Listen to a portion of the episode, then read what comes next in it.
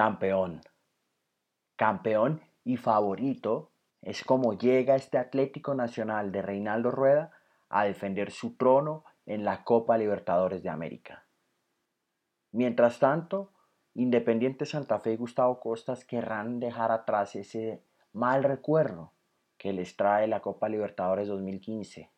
Quieren revancha y confían, como confía Luis Subeldía e Independiente Medellín, en que la carta de Juan Fernando Quintero es la carta ganadora. Yo soy Juan Mercado y aquí comienza Las Cabañuelas.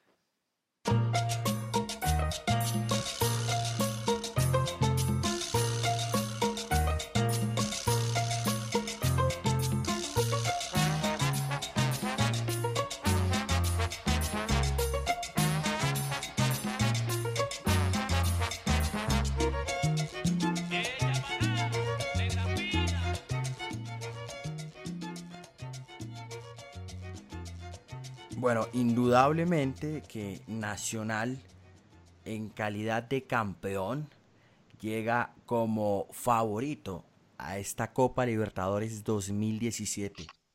Por supuesto que la mentalidad le va a favorecer, va a estar dispuesto a tomar revancha y sumar esa copa que se le ha escapado históricamente como lo es la Intercontinental de Clubes. Pero también tiene una nómina importante. La pregunta es acá si es esta nómina mejor que la de el año pasado. Jorge, ¿qué opinas tú? A mí me parece que la nómina es mejor que la del año pasado. Nacional en el mercado de fichajes adquirió un poco de profundidad en ciertas posiciones que le estaba haciendo mucha falta. Por ejemplo, en el medio campo las alternativas para Mateus Uribe y para Diego Arias no eran del todo fiables y pues le causaban muchos problemas al equipo. El equipo cambiaba muchísimo cuando ellos no estaban. A ello debemos sumarle que el equipo mejoró mucho su potencial de ataque, porque si bien no están ni Borja ni Rescaldani, las llegadas de Dairo y de Luis Carlos Ruiz le abren un montón de opciones al equipo para jugar, sobre todo porque ambos jugadores son muy asociativos. Donde me parece que quedó faltando fue por las bandas, pero en general creo que el equipo se armó muy bien para defender su título. Ricardo, ¿tú compartes eso? ¿Es este Nacional mejor que el del año pasado? Aún no sé si, es mejor, a ver, creo que es muy joven en la temporada, pero sí creo que es una plantilla matizada y coincido por lo menos cuando Jorge comenta que esas opciones, en el caso en esa zona de pivotes, ahora por lo menos suma las cartas de Edwin Valencia, de Aldo Leo Ramírez, eh, y es que el semestre pasado, el año pasado, perdón, eh, cuando se lesiona Boca Negra y Uribe pasa a ser el lateral derecho, Nacional se queda corto en esa posición. Entonces, en parte coincido, también suma la carta de Ero Moreno, que puede, puede llegar a ser muy importante para partidos cerrados, y donde también se le van a encerrar a Atlético Nacional. Eh, y evidentemente, evidentemente vuelve o recupera, reintegra su plantilla un futbolista como Luis Carlos Ruiz, que es muy bueno y, que, va a sumar cositas, eh, sea como titular o como suplente, eh, en la punta de lanza.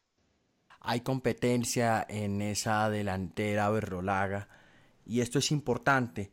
También me parece importante preguntarles si esa jugada que hizo a Nacional un equipo superior en la Copa Libertadores pasada. Hablo de la jugada en la que danzan mucho tanto el 9 de área como el extremo derecho, como el interior.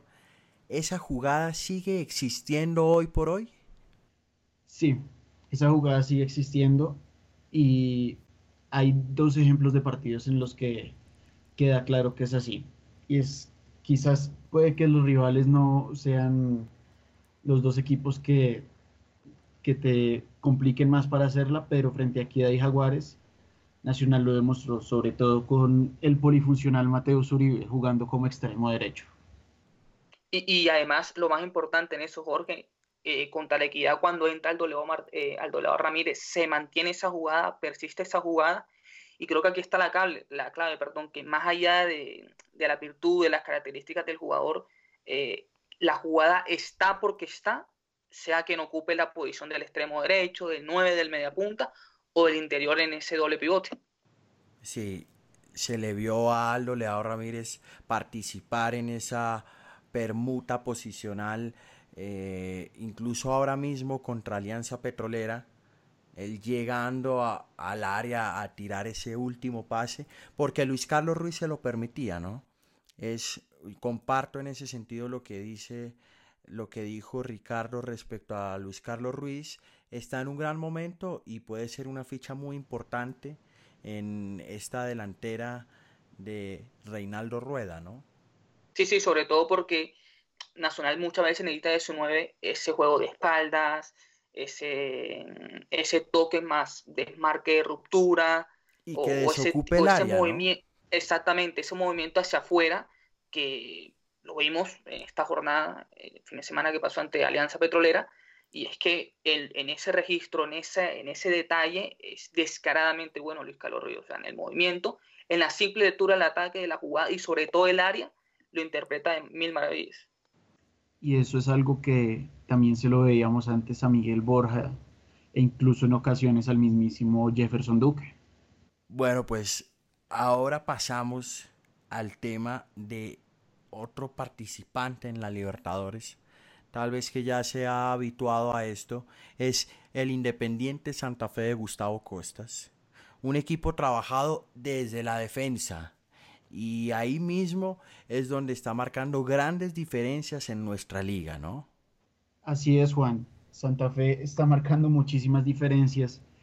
Y si bien es un equipo que es muy criticado porque tiene muchas carencias ofensivas, porque si se lesiona alguno de sus pilares en ataque, ya sea eh, Denis Estracualursi, José Adolfo Valencia o el mismísimo Damir Setter, que no lo hemos visto jugar aún con la camiseta roja. Santa Fe, Santa Fe plantea una muralla impasable y lo han sufrido todos los equipos de la liga. O sea, habla muy bien del trabajo que ha hecho Gustavo Costas, que el equipo lleve, lleve durara tantos partidos con la invicta. Sin duda, Juan, creo que desde el cero en su arco, Independiente de Santa Fe está el argumento más fiable o competitivo para, en primera instancia, competir por la Copa Libertadores. Defendiendo el cero en su propio arco, se puede llegar lejos en la Libertadores, ¿no? Sí, sí, evidentemente, eh, siempre que mantengas tu cero, siempre te va a permitir, sobre todo en eliminatorias, cuando ya llegas a la fase de octavos, van a ser muy importantes, ¿no? Sobre todo para decantar, como digo, esas mismas, eh, esas mismas llaves y es que eh, quizá tenga Santa Fe sus problemas con el balón, para mm, crear ocasiones de gol, para atacar, así sencillamente, pero es que defensivamente, desde su sistema defensivo, creo que está, repito, el mayor argumento de Santa Fe de cara a poder avanzar e ir avanzando, perdón, ronda por ronda en esta, en esta edición de la Libertadores. Sí, yo eso lo comparto, por supuesto, es un argumento contundente para competir en la Libertadores, pero me, me, parece que es la mitad de la ecuación.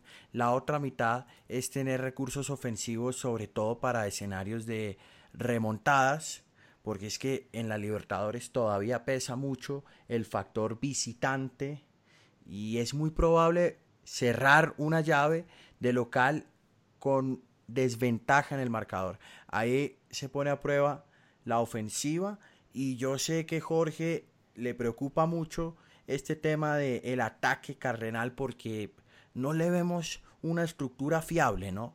Como te lo dije ahorita y como tú estás diciéndolo en este momento, Santa Fe tiene un problema gravísimo. Y me parece que todo parte desde la conformación de la nómina por parte de Gustavo Costas para enfrentar este semestre. En las últimas semanas, como lo dije ahorita, las lesiones de y del Tren Valencia, de Ceter, han hecho que el equipo carezca de variantes ofensivas. ¿Qué es lo que está buscando Santa Fe en este momento? Es atacar los espacios con muchísima velocidad. Y para ello le mete a Johan Arango y a Anderson Plata. Pero ¿cuál es el problema que tienen estos dos jugadores en específico? Es que ellos si bien son muy rápidos, desbordan, te encaran, te llegan al área, como definidores no son los tipos más fiables del mundo. Y a ello debemos sumarle que el resto de jugadores que están en, la rotación como Soto, como el mismo Jorge Obregón, que hizo parte de la sub-20 de Pisis Restrepo, tampoco te dan la garantía de que el equipo pueda ser en ataque algo, algo, lo suficientemente peligroso. Sí, Ricardo, tú en esa delantera ves algún jugador de talla continental, un jugador nivel Libertadores como para revertir esta situación? Bueno, a ver, eh, estoy encantadísimo de, de, Osoro Botello. Creo que no, no ha empezado muy bien la temporada, pero yo creo que es un jugador que empieza a agarrar ritmo, partidos y sobre todo nivel de inspiración puede llegar a hacerlo, porque o sea, lo mismo que puede hacer en el, eh, en el Guillermo Plaza Salcid, lo puede hacer también en, en, la bombonera. O sea, un jugador que está presente, eh, sea cual sea el escenario. Otro nombre que ya comentó mi compañero Jorge y que tengo muchísimas ganas de medir, ojalá llegue pronto su recuperación, es Damir Setter. Creo que es un animal, tiene olfato de gol terrible. Y, y sobre todo cuando tú comentas que, que, Santa Fe pronto se presenta algún escenario de remontada, eh, creo que puede llegar a ser muy importante porque más allá del nivel que ofrezca, de las alternativas que ofrezca en el frente de ataque, es un jugador que sí o sí se le caen los goles del bolsillo. Perfecto, pues queda claro que estamos a la espera de una noticia individual en esa delantera santafereña porque un mecanismo colectivo pues nos es muy difícil reconocer por parte de la pizarra de Gustavo Costas y además de las individualidades santafereñas que estamos esperando, hay una individualidad que ya se está haciendo presente en este 2017, que ha marcado muchísimas diferencias y es Juan Fernando Quintero en el Deportivo Independiente Medellín. Jorge, ¿tú crees que Juan Fernando Quintero está para demostrar esto mismo que está demostrando en el domingo a domingo en Colombia y marcar diferencias también en el continente?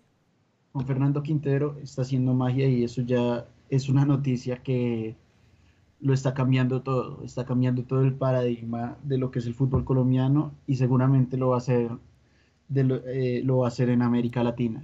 Yo creo que Quintero está dulce y cuando Quintero está dulce es muy difícil que, que los rivales puedan detenerlo y todo eso también ha estado determinado en cierta medida en cómo el Medellín lo, lo ha cobijado cómo el Medellín ha permitido que él pueda ser él con toda la libertad del mundo. Entonces yo creo que sí, que Quintero lo tiene todo para poner a sus pies a América.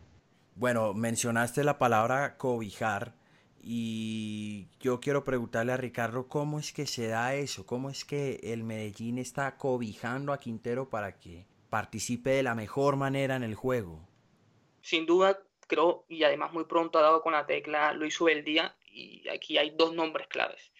En primera instancia, el recurso de Marrugo como mediocentro, al lado de Didier Moreno, que principalmente es la salida del equipo, eh, el motor, eh, en esos primeros pases, el que recibe ese primer pase, y en segunda instancia, eh, Goma Hernández como extremo. Es decir, o sea, Goma Hernández en primera instancia es aligera el ataque y en segunda instancia tiene una aparición total y completa en todo el frente de ataque. Y esto evidentemente enfoca a Quintero eh, en lo que es, en la, lo que es la finalización, la creación de, ocasiones de gol y sobre todo donde está siendo determinante, es decir, eh, en los números.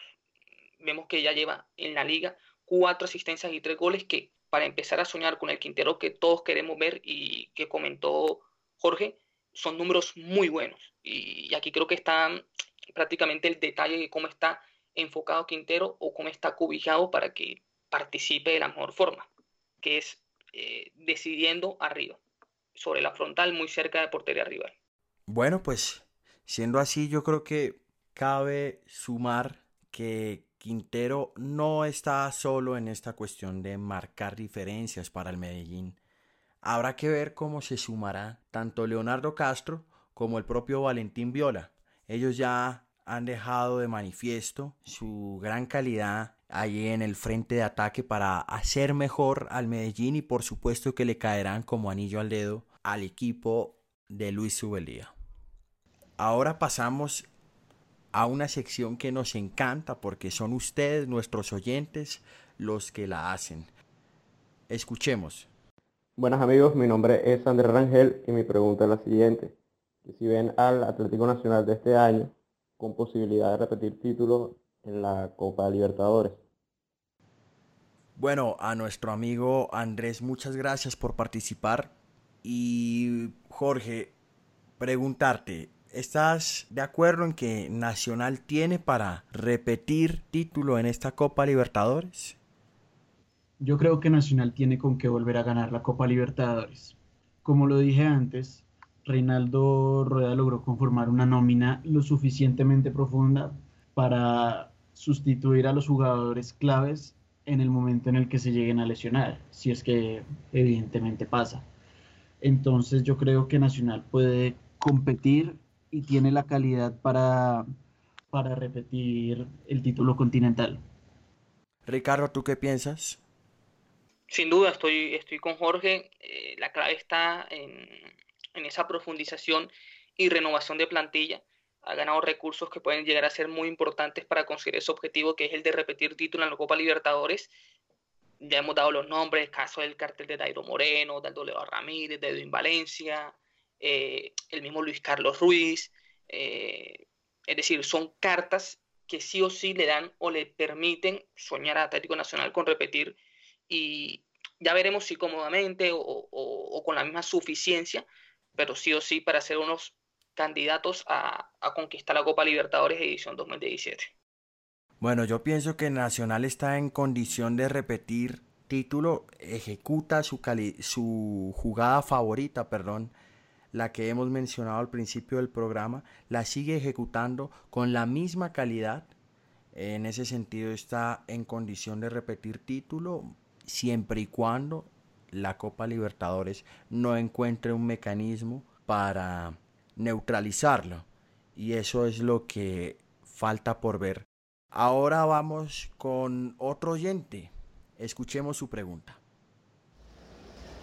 Hola amigos del Dorado Magazine, mi nombre es Luis Calderón y bueno, la pregunta que les quiero formular es si Juan Fernando Caicedo es un delantero de talla para la Copa Libertadores. Gracias. A nuestro amigo Luis, muchas gracias por participar. Ricardo, ¿tú qué piensas al respecto?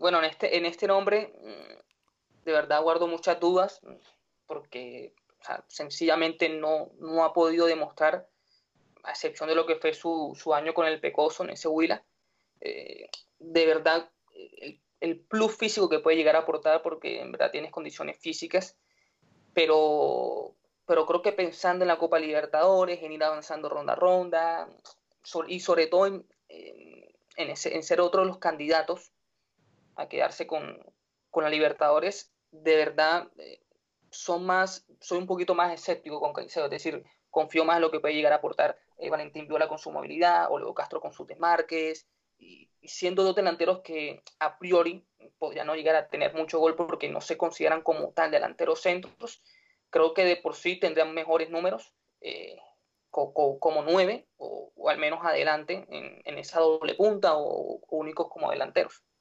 Jorge, ¿tú qué piensas al respecto? Yo concuerdo totalmente con, con Ricardo. La verdad es que Caicedo a mí no me termina de convencer que pueda llegar a ser uno de los jugadores claves del Medellín en esta Copa Libertadores.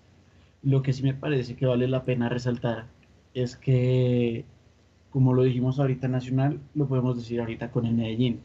Y es que el equipo tiene, con Caicedo específicamente, en el ataque, el Medellín encuentra una alternativa y encuentra a un jugador que puede hacer parte de la rotación y lo puede hacer bien, puede darle calidad, pero no considero que, llegue, que pueda llegarle a dar esa determinación que pueda llegar a ser lo suficientemente determinante para que el Medellín pueda progresar en la competición.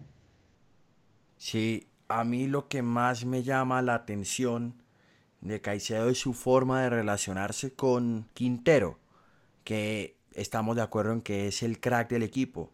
Siempre y cuando lo ponga a Quintero a jugar más veces de cara al arco rival, pues el recurso Caicedo funciona. Pero eso es un detalle minúsculo. A comparación de lo que pueden ofrecer tanto Leo Castro como Valentín Viola, a quienes esperamos con ansias vuelvan de sus respectivas lesiones. A ustedes muchas gracias por estar una vez más con nosotros. Ricardo, muchas gracias por estar acá. Jorge, gracias por este buen momento y nos escuchamos en el próximo programa aquí en Las Cabañuelas. Thank you.